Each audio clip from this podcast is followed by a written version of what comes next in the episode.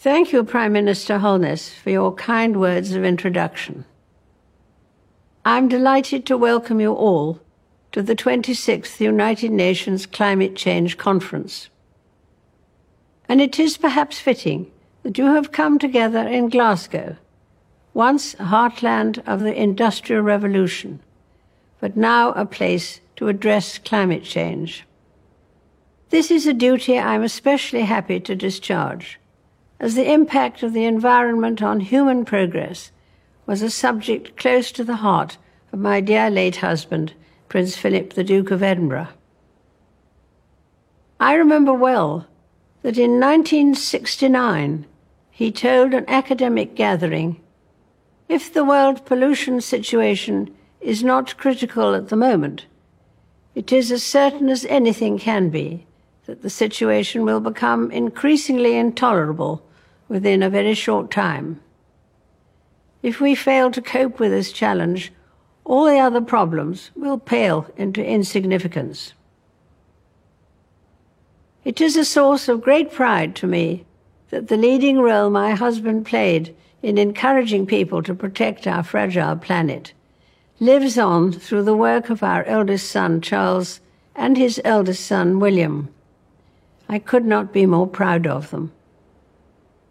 Indeed, I have drawn great comfort and inspiration from the relentless enthusiasm of people of all ages, especially the young, in calling for everyone to play their part.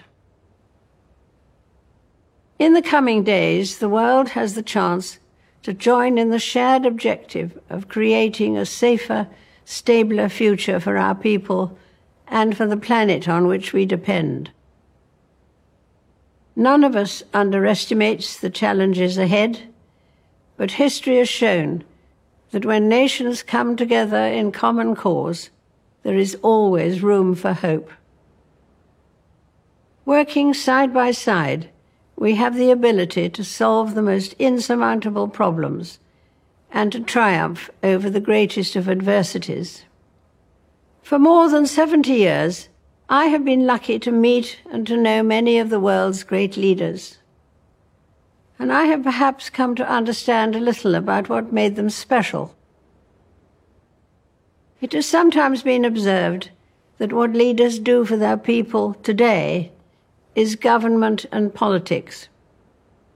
But what they do for the people of tomorrow, that is statesmanship. I, for one, hope that this conference will be one of those rare occasions where everyone will have the chance to rise above the politics of the moment and achieve true statesmanship. It is the hope of many that the legacy of this summit written in history books yet to be printed, will describe you as the leaders who did not pass up the opportunity, and that you answered the call of those future generations. That you left this conference as a community of nations with a determination, a desire, and a plan to address the impact of climate change, and to recognize that the time for words has now moved to the time for action. Of course, the benefits of such actions will not be there to enjoy for all of us here today. We none of us will live forever. But we are doing this not for ourselves, but for our children and our children's children, and those who will follow in their footsteps. And so I wish you every good fortune in this significant endeavor.